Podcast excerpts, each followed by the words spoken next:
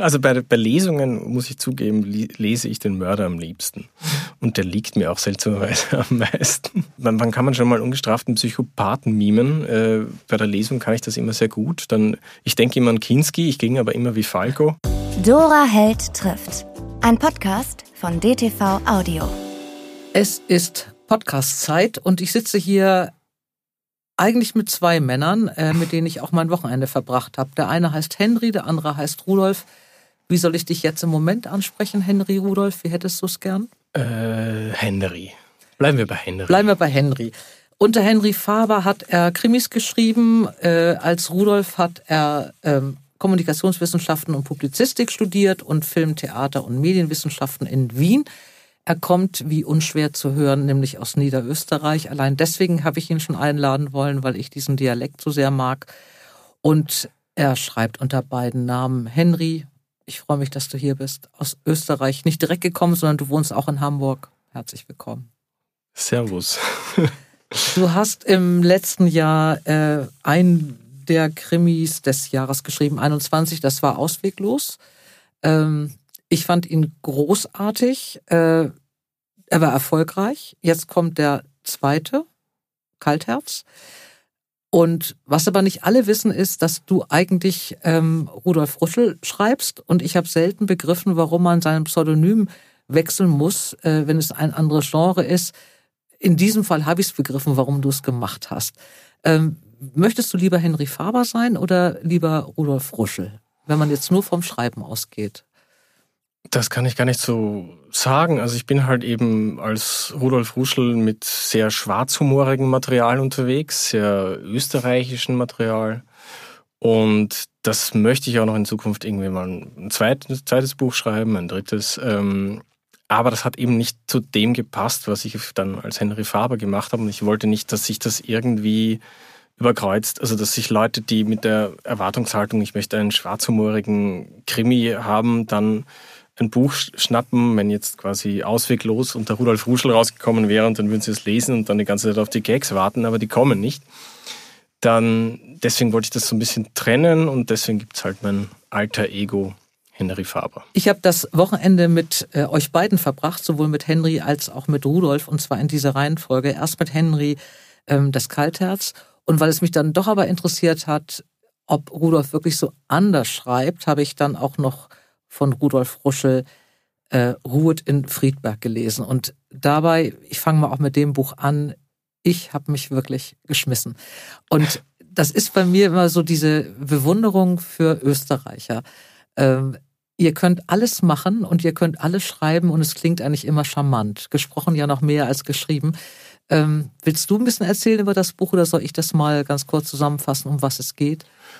Naja, das lässt sich recht schnell zusammenfassen. Also zwei Freunde, ihr tun nicht Gute, irgendwo in einem kleinen Kaff in Österreich, arbeiten halt ähm, bei einem Bestatter, bei dem örtlichen Bestatter.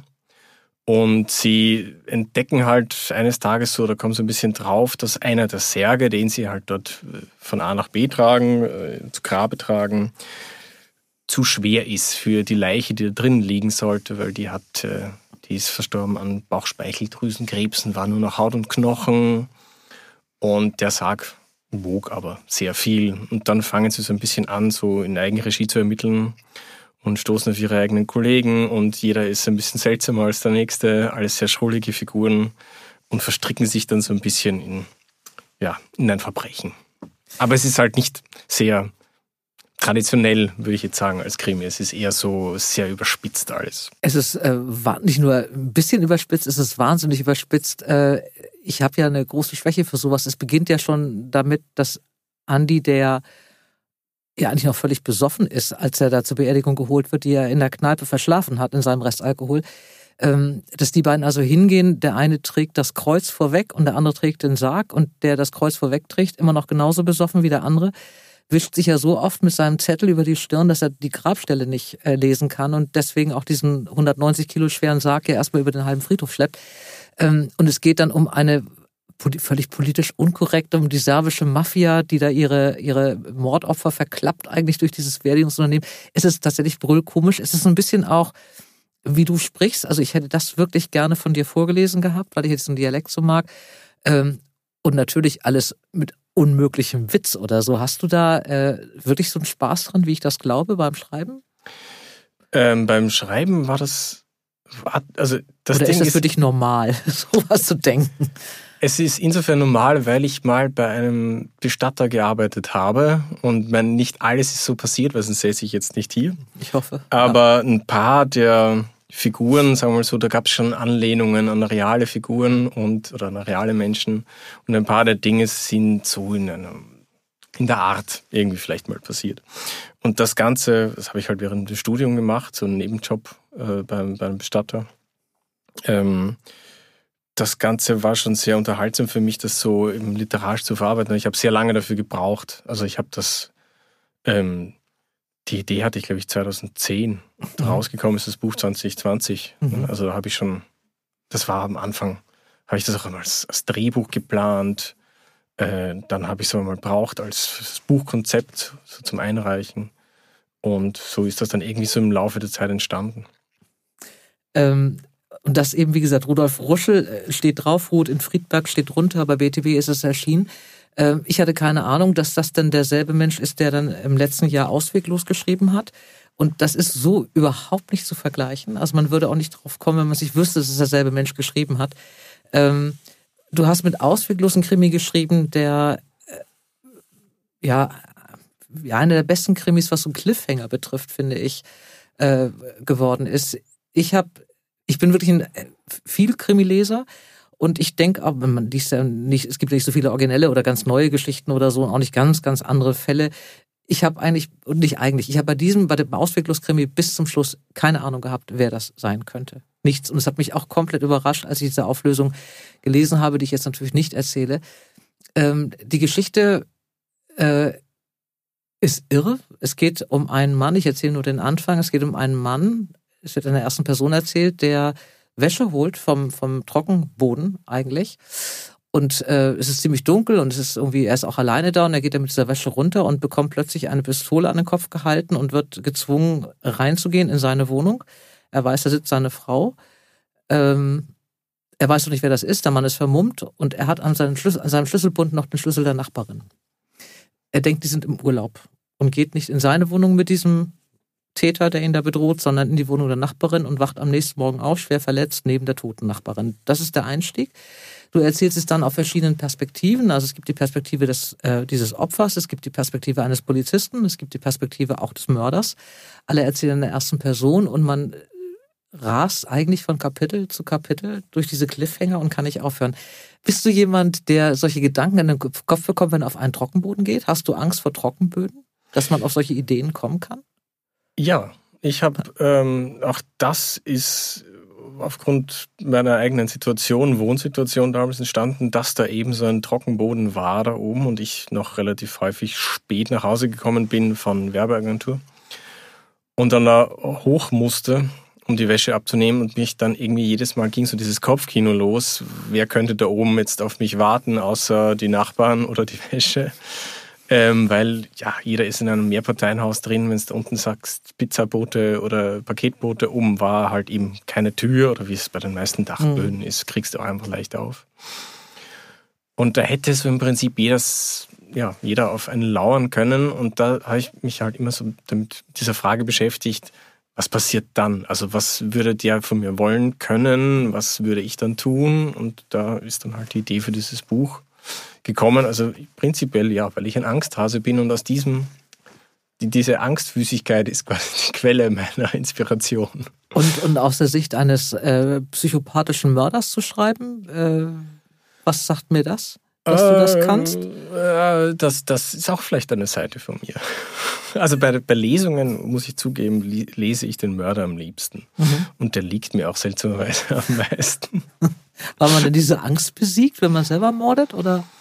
Ähm, also in, in diesem Fall, glaube ich, es da so richtig schön übertreiben kann, mhm. weil man sich halt so in, man, man kann man schon mal ungestraften Psychopathen mimen. Äh, bei der Lesung kann ich das immer sehr gut. Dann, ich denke immer an Kinski, ich ging aber immer wie Falco. ähm, und das ist schon ganz lustig bei Lesungen, weil ich glaube, die meisten das nicht so erwarten. Also ich versuche das dann wirklich in diese Rolle hineinzuschlüpfen und das sehr theatralisch vorzutragen. Und das bei meiner ganz ersten Lesung, äh, das war in Homberg an der Ohm, also sehr mhm. kleines Dörfchen. Und das war eine Scheune. Und da war es Nacht, im Hintergrund äh, hat's dann, war eigentlich Sommer und dann hat es so richtig zum Blitzen und zum Donnern angefangen. Da bin ich gerade zu dieser Mörderstelle gekommen. Und dann wurde das wirklich alles sehr, sehr still in dieser Scheune, als ich das dann vorgelesen habe. Und das macht mir relativ, ja, das macht mir schon relativ viel Spaß, die Lesungen. Mhm.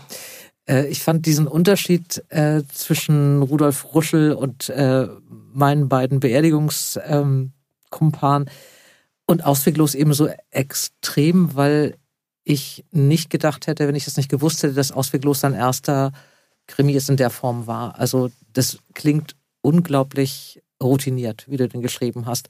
Äh, du bist Werber, also hast in einer Werbeagentur lange gearbeitet. Liegt es, ist es dir einfach so, dass dieses Texten dir so leicht fällt oder ist es tatsächlich die Disziplin, so ein Plot musst du ja erstmal entwickeln, äh, der, der so stimmig ist? Hast du richtig das Arbeit äh, empfunden oder geht es dann mit dir durch und du schreibst es runter? Ähm, also ich habe, ich so brauche eigentlich schon für Ausweglos, glaube ich, ein Jahr mhm. habe ich gebraucht. Ich muss auch sagen, Ausweglos wurde schon gekauft vom, vom DTV-Verlag, da war es noch nicht fertig. Mhm. Ich habe mal so, ich glaube, 80 Seiten gehabt und dann war so quasi die Zusage, okay, jetzt muss ich wirklich ein Buch draus machen. Wie könnte es jetzt weitergehen?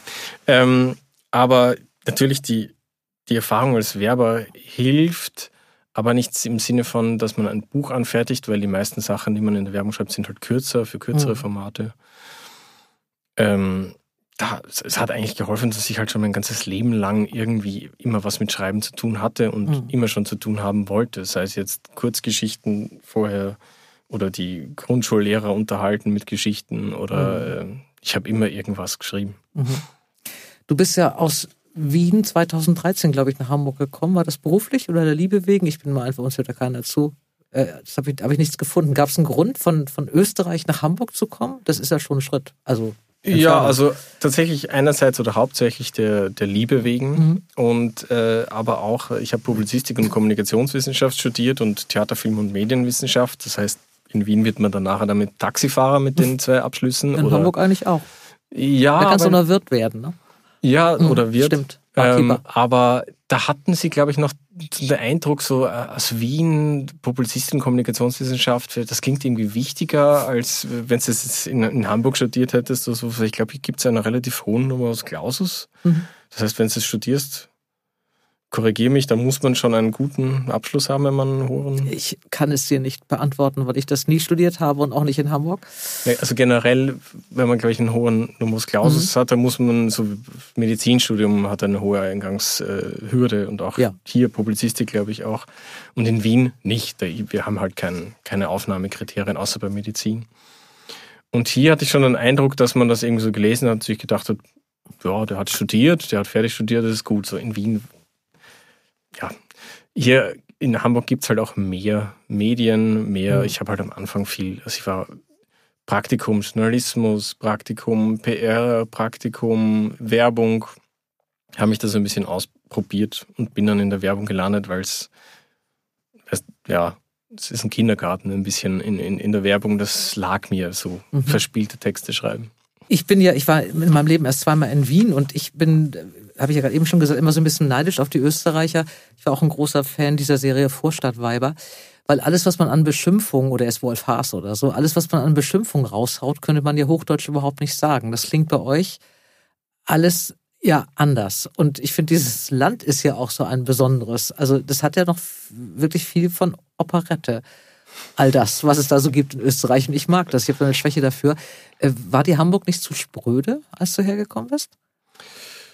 Nein, eigentlich hatte ich den, überhaupt nicht den Eindruck, weil ich am Anfang gar nicht sehr viele Hamburger kennengelernt habe, weil in Hamburg sehr viele, die keine Hamburger sind oder halt Neu-Hamburger sind. Mhm. Also in der Werbeagentur zum Beispiel, wo, äh, wo ich dann angefangen habe, ich glaube, da war kein einziger jetzt so ein Nordjunge oder sagt es war halt bunt gemischt. Mhm.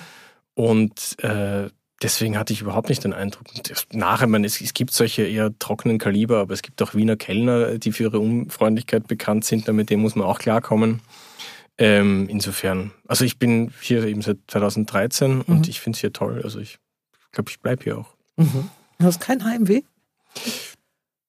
Also ja, für Freunde und Familie, ja, aber so unbedingt. Also ich muss sagen, Wien ist eine schöne Stadt, aber nochmal dort leben möchte ich nicht, einfach weil ich Wien als sehr zugebaut und grau mhm. empfinde. Mhm. Und in Hamburg nicht, da gibt es sehr viele Alleen und sehr viele offenere Straßen und in Wien hast du halt immer so Straßenschluchten mhm. und Parks sind halt eingezäunte Grünbereiche, da kannst du dich schön irgendwie austoben, aber in Hamburg ist es mehr so offen, auch halt durch die Binnenalster und solche Sachen. Das fand ich irgendwie schon immer toll. Mhm.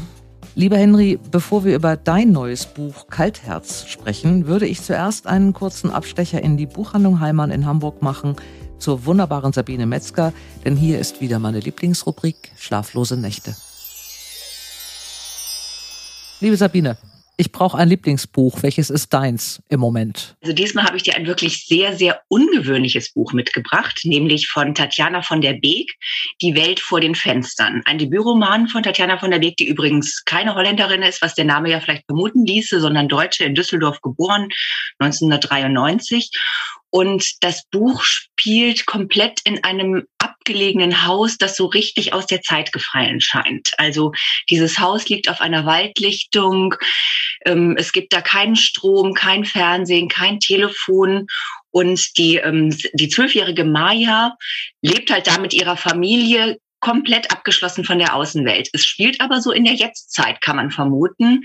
Es gibt ganz strenge Regeln, wie das, wie der Tagesablauf zu sein hat, wer welche Aufgaben zu, zu hat und keiner darf das Haus verlassen. Maya war also noch nie, äh, hat noch nie einen Fuß aus diesem Haus rausgesetzt, war noch nie auf der Lichtung, hat manchmal Rehe gesehen und gesagt, oh Mensch, kann ich nicht mal da hingehen und mir die angucken? Das wurde sofort sanktioniert von der ganzen Familie. Also man weiß überhaupt gar nicht so richtig, was ist denn da los, obwohl zwischen den allen so eine ganz liebevolle Stimmung herrscht. Und ähm, ja, sie dann wirklich ähm, den Tagesablauf ganz reglementieren und äh, alle Kinder auch so nach den Sternen benannt sind. Das heißt auch ähm, die Sternenbilder spielen eine ganz große Rolle. Maya steht also nächtelang am Fenster, beobachtet den Himmel und freut sich, wenn ihr Sternenbild einfach auftaucht.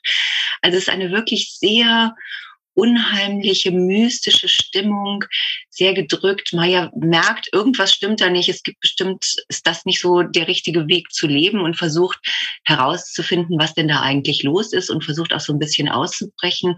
Und dieses, dadurch gerät natürlich dieses ganze Sozialgefüge so ein bisschen ins Wanken und ins Wackeln. Also wirklich ein äh, ganz äh, besonderes Buch, würde ich so sagen.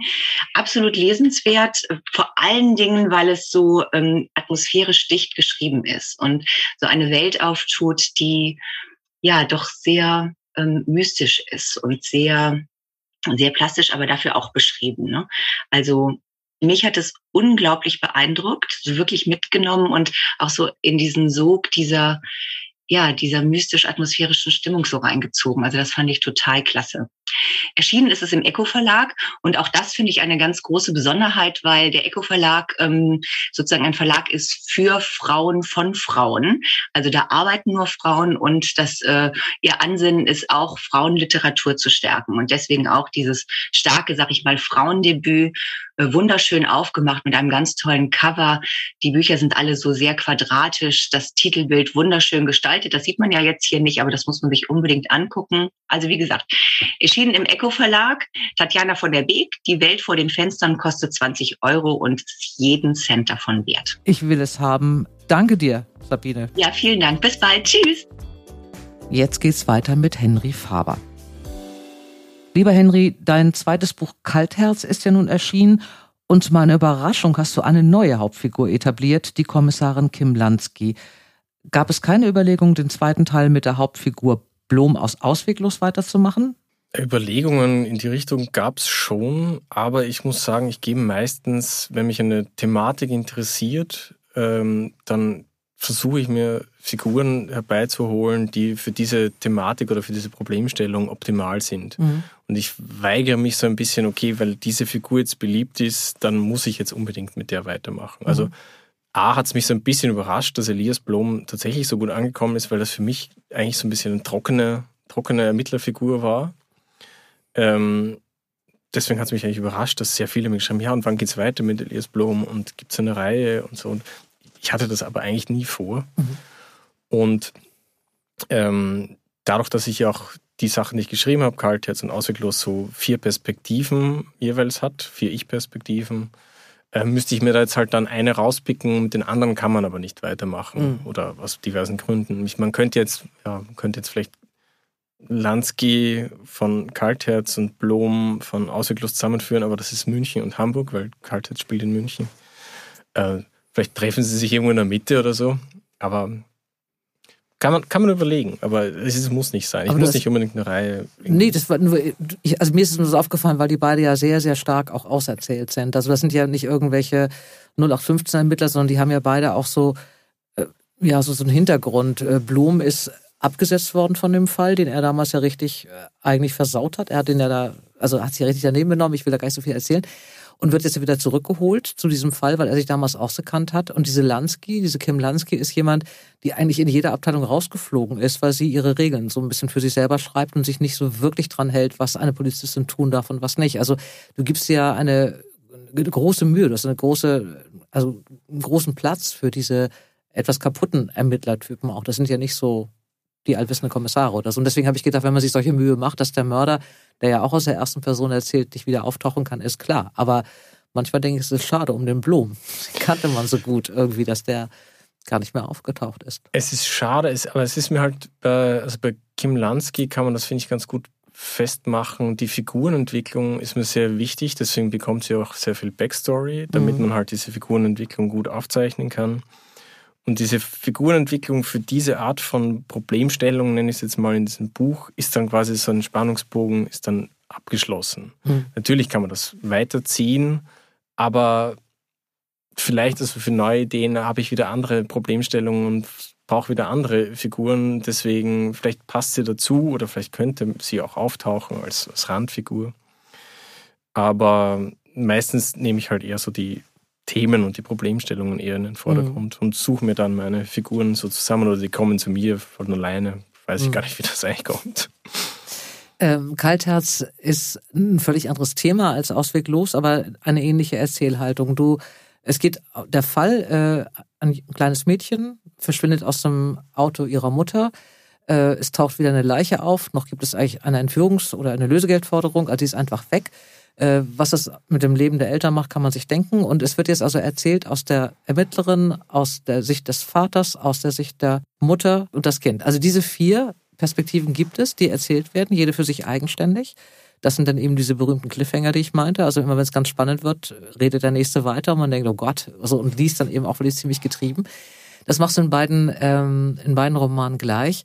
Äh, der Fall, wie gesagt, ist völlig unterschiedlich, was du aber trotzdem hinkriegst. Und beim zweiten habe ich gedacht, ich komme dir auf die Schliche, weil ich jetzt ja weiß, wie du es machst. Auch diesmal hatte ich wirklich keine Ahnung, wie es ausgeht. Ich hatte irgendwann, war ich mir sicher, ich weiß, wer es war und war auf der völlig falschen Spur. Ähm, ich habe immer eine große Bewunderung, weil ich selber nicht so ordentlich schreibe. Wie genau bist du in der Vorbereitung? Wie eng sind deine Kapitel und deine Figuren vorher konzipiert, bevor du anfängst zu schreiben? Dann haben wir da etwas gemeinsam, weil ich bin da eigentlich auch nicht besonders ordentlich. Dann kann man nicht solche Krimis schreiben. Das Doch, das geht. Man, man würfelt dann irgendwie, was als nächstes passiert. Nee, nee, nee. nee, nee, nee. Also ich habe schon einen groben Plotplan, so den, den mhm. befolge ich. Ähm, aber so richtig ausgearbeitet, genau wie das viele machen, andere Autoren, so von was man halt so hört, dass es da so wirklich die extrem detaillierten Plotter gibt, das bin ich eigentlich gar nicht. Dazu bin ich zu undiszipliniert und zu mhm. faul. Also irgendwie kommt es dann trotzdem hin. Dann hast du aber ein extrem gutes Gedächtnis, wo du gerade bist. Weil du lässt ja auch keine Fäden liegen. Ich habe es sehr gründlich gelesen jetzt, dieses Wochenende. Also du, es werden ja alle Fäden tatsächlich aufgenommen, die ausgelegt werden, also auch die falschen, und sie werden ja alle zusammengeführt. Es bleibt ja da. Ja, insofern bin ich da vielleicht ein Monk. Ne? Also das, das ist mir dann okay. tatsächlich auch immer wichtig, dass ich für Andeutungen dann meistens eine Auflösung mhm. habe, dass das nicht so oft hat man das ja so, dass dann sehr viele falsche Fährten gestreut werden und keine davon ist je wieder relevant und es wird auch nicht mehr irgendwie erklärt, was das überhaupt zu bedeuten hatte. Mhm. Und das frustriert mich selbst, wenn ich das bei Filmen sehe oder bei Büchern. Also, was war denn jetzt mit dem und was mhm. ist jetzt mit dem? Das, das, das möchte ich quasi meinen Lesern und mir selbst nicht antun, mhm. weil ich das schrecklich finde, wenn das alles so ins Nichts verläuft. Und dann möchte ich das eben halt dann auflösen oder halt zumindest dann in Nebensätzen irgendwie so einpflegen. Das ist mir irgendwie einfach ja, wichtig. So eine große Gesamtkomposition, die dann einfach stimmt. Mhm. Du hast ja gerade eben gesagt, die Werbebranche ist eher so ein Kindergarten, deswegen lag es dir. Du bist äh, ziemlich aktiv jetzt, äh, seit du Autor bist, wobei ja auch Rudolf Fruschelt für Ruth in Friedberg für den Glauserpreis als bestes ähm, Debüt nominiert war. Du hast ihn leider nicht bekommen, für mich unverständlich, aber du warst zumindest ähm, ähm, nominiert. Ich hätte mir auch nicht gegeben, ehrlich gesagt. Dazu ist das, das Buch, glaube ich, zu politisch unkorrekt. Ja, aber ich, es, es trauen sich so wenig unpolitisch, also politisch unkorrekte Bücher zu schreiben. Und ich finde, im Krimi hat man mit dem Schwarzhumor doch nochmal irgendwie so ein bisschen Luft. Also ich habe mich wirklich so amüsiert.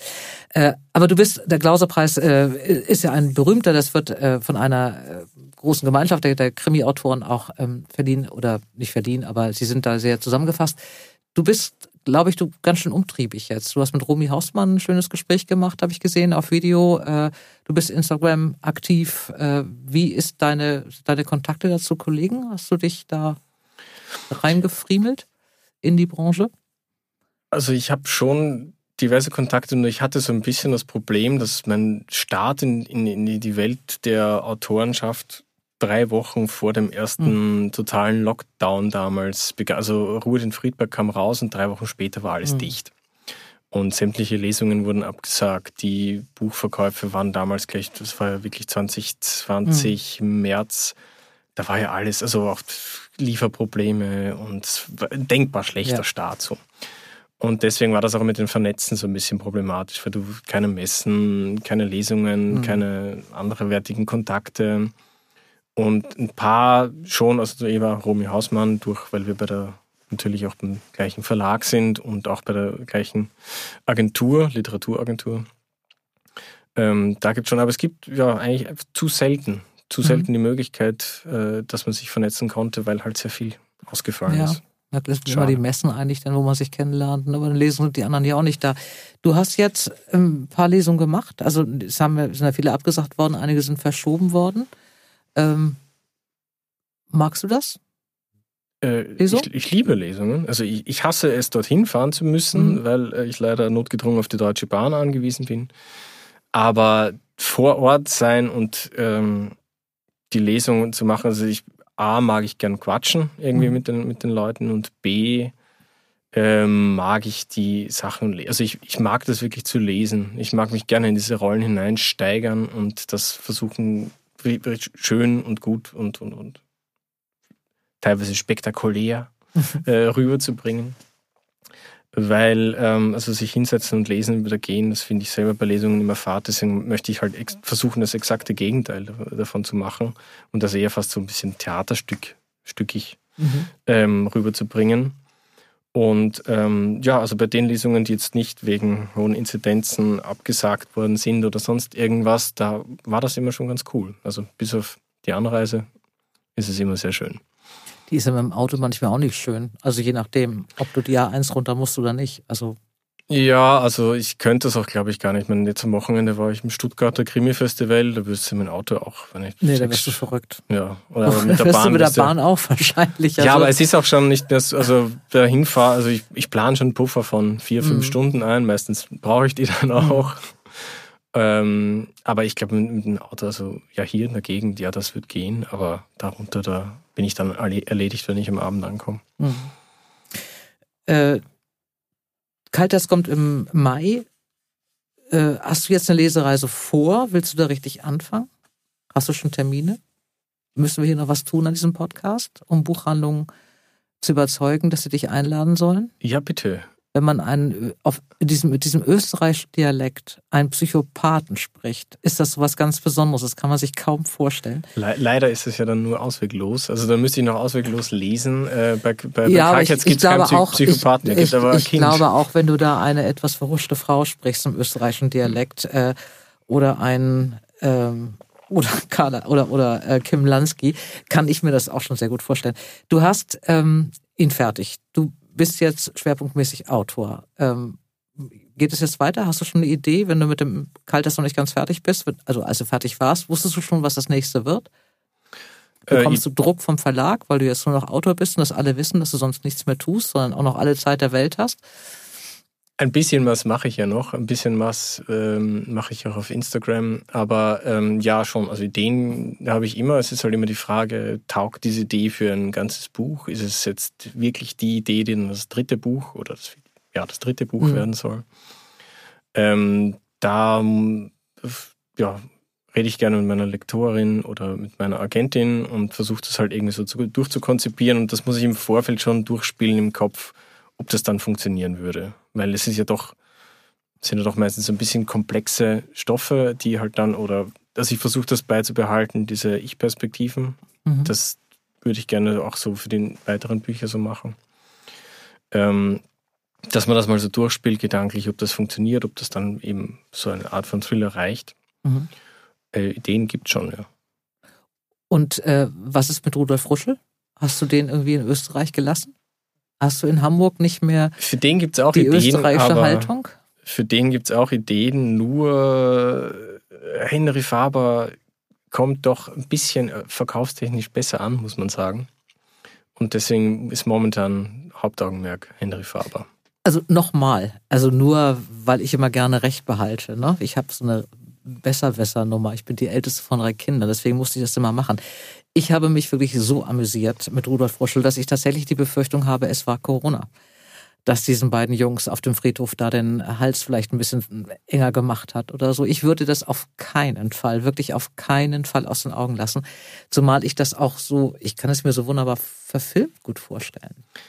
Das, und ich meine, also da ist dadurch, natürlich der, der, Nachteil bei deinen zwei sehr sensationellen Krimis, dadurch, dass natürlich beides sind sehr Ich-Personen, das finde ich schwierig. Also daraus einen Film zu machen, aus Ausweglose, auch aus Kaltherz, da musst du ja das ganze Konzept dieses Buches ändern. Und äh, es geht aus, bei beiden geht es aus einem einzigen Grund nicht aus, äh, naja, das kann ich jetzt schwer verraten, aber es sind halt immer so ein bisschen Mechaniken, ja. Tricks, äh, die man dann schwer als, da müsste sich ein guter Drehbuchautor hinsetzen und das eine ja, dann hat aber das mit der dann hat es ja mit dem, mit dem Roman oder mit dem Buch ja auch nicht mehr viel zu tun. Also wenn du daraus jetzt Filme machst. Ja, das ist ja, glaube ich, oft so, wenn Bücher verfilmt werden, dass das nicht mehr sehr viel mit dem Buch zu tun hat. Äh, oft, aber, aber, bei, ja. bei Rudin Friedberg war es schon so, dadurch, dass ich es mal als Drehbuch so gesehen habe und so ursprünglich geplant habe, würde sich das sehr anbieten, ja, würde ich sich einfach sehr schnell danach. umsetzen ja. lassen. Ich finde, er schreit danach. Also wie gesagt, ich als großer Vorstadtweiber und Haas-Fan, ähm, und sowas kann man auch nur aus Österreicher sich trauen. Das, es wäre schade. Ich glaube auch noch, dass dieses Buch nochmal einen Schwung kriegt. Ich bin mir da ganz sicher. Ähm, du hast jetzt ja tatsächlich, ähm, du würdest dich jetzt auch als Schriftsteller bezeichnen, wenn ich dich frage, was du beruflich machst, ne? Ja. Wie bist du denn mit deiner Disziplin äh, zugange? Also bei diesen Büchern, die du schreibst, musst du sie haben. Aber äh, kannst du das gut, dass du jetzt auch in Zeiten, wo ja äh, immer noch nicht so richtig viel, das normale Leben noch nicht so richtig in allen Kanälen wieder stattfindet, dass du wirklich so dich regelmäßig morgens an den Tisch setzt und, und schreibst? Oder lässt du dich so ein bisschen treiben und überlegst, wann dir da was äh, in den Kopf kommt? Ähm ich bin so eine Art Deadline-Autor. Also ist die Deadline noch weit weg, dann steht der Herr Faber irgendwann mittags auf, macht sich ein Käffchen, tipselt ein bisschen und geht weg. Ähm, ist die Deadline sehr nahe, dann geht der Herr Faber nicht schlafen, sondern tippt durch. Mhm. Ähm, so von der Disziplin müsste ich, müsste ich mich wahrscheinlich noch ein bisschen besser aufstellen. Aber ähm, es ist immer, es hat immer irgendwie gereicht quasi. Das ist, ich bin immer irgendwie so hingekommen, dass ich für die Deadlines fertig war. Mhm. Ähm, Im Sinne von, Work-Life-Balance sollte ich mir vielleicht eine disziplinierte Art des Schreibens zulegen. Das hört sich so an, ehrlich ja. gesagt. Und auch ja. in der Erwartung, dass wenn du das letzte Buch schon nach 80 Seiten geschrieben hast, dann müsstest du ja auch im Grunde jetzt schon ein bisschen weiter sein mit dem dritten, als du jetzt bist, oder? So als äh, weiter als die mahnende Idee? Frage, ja. Och, äh, die Deadline ist noch weit weg. Ja. Herr Faber sollte vielleicht mal morgens früher aufstehen, weil sonst wird es ja wieder sehr, sehr eng mit dem Buch. Ja, aber wenn ich, vielleicht muss ich mir da auch dann wirklich von anderen Autoren Tipps und Tricks holen, weil ich, ich bewundere das immer, dass es da Kollegen gibt, die jedes Jahr verlässlich immer zur selben Zeit ihre Bücher raushauen. Ich weiß nicht, wie die das machen. Oder teilweise auch zwei Bücher im Jahr schreiben und noch dazu, äh, weiß ich nicht, äh, andere Jobs haben natürlich auch. Ähm, die stehen früh auf. Die stehen früh auf? Die stehen früh auf. Ah. Gegen sieben. Ne, da muss es noch andere geben. ja, es keine Österreicher, die das so machen. noch ein Stichwort. Du hattest gerade gesagt, äh, Rumi Hausmann und du, ihr kennt euch auch, weil ihr, weil ihr in derselben Agentur seid. Es hören ja immer so ein paar Leute zu, die auch gerne schreiben wollen und die mal eine Idee haben und nicht genau wissen, äh, wie es war. Deine Idee, ähm, überhaupt anzufangen, ich weiß, dass du diesen, diesen ähm, Wettbewerb gemacht hast, ja? Du hast ja auch Geschichten geschrieben. Die Idee, jetzt einen Roman draus zu machen, kam die irgendwie plötzlich oder hattest du schon länger im Kopf? Du wolltest erst ein Drehbuch schreiben mit Ruth in Friedberg. Wann war der Punkt, wo du sagtest, du gehst es jetzt an? Ich habe diesen, also ich habe so einen Kurzgeschichtenwettbewerb mhm. gewonnen und in der Jury damals saß meine jetzige Literaturagentin. Und die kam dann nachher zu mir und meinte, schreibst du auch mehr als äh, irgendwas mit zehn Seiten? Ähm, weil mit Kurzgeschichten, da kann man nicht so viel anfangen. Und damals hatte ich aber irgendwie nichts. Also ich habe mhm. immer nur humoristische Kurzgeschichten geschrieben und dann habe ich mich dann so hingesetzt und habe halt ein Drehbuchkonzept umgeschrieben zu einem langen, also zu einem Roman, mhm. zu einem mhm. Kriminalroman. Und mit dem bin ich dann zuerst bei Andreas Eschbach in seinem Kurs äh, gesessen, habe ihm das gezeigt und er meinte, ja, passt, äh, schreib weiter, das ist gut. Und als ich dann selber damit zufrieden war, also nach nur zehn Jahren, ähm, habe ich es mir dieser Agentin geschickt und ja, sie war begeistert und hat es dann den Verlagen angeboten und da hat damals BTB zugeschlagen. Mhm. Würdest du, wenn dich jetzt heute jemand fragt, ich möchte was machen, was würdest du dem raten über eine Agentur, über die Verlage? Äh, definitiv Agentur. Mhm. Also natürlich, du kannst es probieren, an Verlage ein Skript zu schicken, aber du kannst auch probieren, Pudding an die Wand zu nageln. Also es ist ungefähr genauso erfolgsversprechend. Mhm. Ich glaube, es geht fast. Es gibt sicher Ausnahmen, mhm. aber es geht fast nicht mehr ohne Literaturagentur, weil die halt schon sehr viel diese Aufgabe nehmen, das vorher aussieben, auch mit dir daran arbeiten, damit man das halt an die Leute anbieten kann, die kennen in dieser Branche, ist jetzt auch nicht so riesig, die kennen halt schon die Leute, die sich für gewisse mhm. Thematiken interessieren. Und die können das dann auch besser anbieten und die können auch diesen ganzen Verhandlungsbürokratie-Kram besser, weil du selbst hast, also ich zumindest habe mhm. da keine sehr große Ahnung davon. Und keine Geduld wahrscheinlich und auch keine Zeit, weil du erst mittags aufstehst. Es überrascht, ich kann es auch nicht. Ich kann auch nicht äh, gut mit Leuten über Geld sprechen. Das finde ich immer so ganz, ganz uncharmant. Ich bin auch froh, dass ich eine Agentur habe. Von daher kann ich es verstehen. Ähm, ich bin sehr gespannt, äh, ob Kaltherz, was ganz sicher ein großer Erfolg wird, weil es einfach ein ganz unglaublich guter Krimi ist, ähm, ausweglos nochmal befördert, was ich auch glaube. Und nochmal Rudolf Fruschel richtig berühmt macht, weil Ruhe in Friedberg, äh, auch wenn das Kalters aktuell ist und sensationell ist, aber Ruhe in Friedberg muss man, wenn man bösen Humor hat und wirklich so ein bisschen vor sich hin kichern will, obwohl man dabei ein schlechtes Gewissen hat, weil man das eigentlich nicht macht, über solche Lachen, äh, Sachen zu lachen, sollte man schon wirklich tun. Ähm, Henrik Faber, Rudolf Ruschel, ich freue mich sehr, dass du hier gewesen bist. Ich werde mir, wenn du in der Nähe liest, unbedingt eine Lesung von dir anhören, weil ich wirklich wissen möchte, wer von diesen tatsächlich sehr ernsthaften und auch besonderen Protagonisten mit österreichischem Dialekt gelesen wird, äh, im Kaltherz. Diesmal ist es kein Psychopath. Es wird entweder ein, es wird eine Frau wahrscheinlich sein, äh, die da gelesen wird von dir. Entweder eine sehr, sehr kleine oder etwas verhuschte also oder eine sehr resolute. Eigentlich alle, alle Stimmen oder alle Ich-Perspektiven versuche ich zu lesen. Beim, ich glaube, der Anouk Anouk Schol Scholen, die wunderbare Anouk Scholen. Wir grüßen hat, Sie von dieser Stelle. Wir mhm. grüßen äh, dich. Ähm, die hat das beim Hamburger Krimi-Festival moderiert. Da mhm. konnte ich nur den Mörder lesen. Mhm. Aber das ist auch das, was am besten ankommt. Aber bei Kaltherz wird sicher, also ja, Lansky, die Kommissarin, leider gibt es keinen mehr. Wie ich das Kind lese, weiß ich noch nicht. Muss ich mir noch was einfallen lassen. Ähm, aber ja, es hat, oft hat es einen sehr österreichischen Akzent, ohne dass ich das eigentlich möchte, aber ich kann ihn einfach nicht ganz verschweigen. Den sollst du auch nicht verschweigen, der ist auch wunderbar. Er passt natürlich besser zu Rudolf Ruschel als zu Henry Faber, aber damit gehe ich um. Danke, dass du hier warst. Ich drücke dir so die Daumen für Kaltherz, dass das Ding auf die Liste schießt und auch lange da bleibt. Toi, toi, toi. Danke und für wir sehen uns auf einer Lesung. An dieser Stelle möchte ich euch noch einen anderen Podcast empfehlen, der mir sehr gefällt. Nachruf auf mich heißt er und die zweite Staffel ist jetzt online. Ich habe schon mal eine kleine Hörprobe von 30 Sekunden für euch. Nachruf. Nachruf. Hallo, ich bin Jule Lobo und das ist Nachruf auf mich. In diesem Podcast soll es um das Leben gehen und was davon übrig bleibt. Solche Paare wie wir die nehmen sich dann auch zusammen das Leben. Wenn einer nicht mehr kann, dann geht der andere mit. Vielleicht gehen wir Bayern da mit dem Tod ein bisschen pompöser um. Vielleicht mooshammern wir da ein bisschen mehr. Ihr dürft gespannt sein auf großartige Gäste und tolle Gespräche. Wir hören uns bei Nachruf auf mich. Überall, wo es Podcasts gibt. Also hört rein. Nachruf auf mich. In meinem Podcast kommt beim nächsten Mal ein Gast, auf den ich mich sehr freue, weil sie eine ganz besondere Frau ist. Sie wollte Ärztin werden. Sie hat Medizin studiert, sie hat es unterbrochen, um Schauspielerin zu werden. Sie war im Fernsehen, im Radio, im Film und sie ist trotzdem Ärztin geworden und zwar eine sehr gute. Und eine tolle Frau ist sie auch und sie kommt und ich freue mich, Dr. Marianne Koch. Es ist ein Riesenunterschied, ob man eine Schauspielerin am Theater ist oder im Film. Im Film, äh, das hatten ja die viele große Regisseure bewiesen, kann man sehr gut mit Laien umgehen. Aber wie gesagt, natürlich kriegt man auch eine gewisse Routine und äh, Fantasie hatte ich sowieso. Also das war alles irgendwie, ja, es hat halt ein Film dann zum anderen geführt. Ihr Lieben, alle Buchtipps findet ihr in den Show Notes und ich wünsche euch ganz viel Freude beim Geschichtenentdecken. Bleibt gesund und heiter, eure Dora. Dora Held trifft.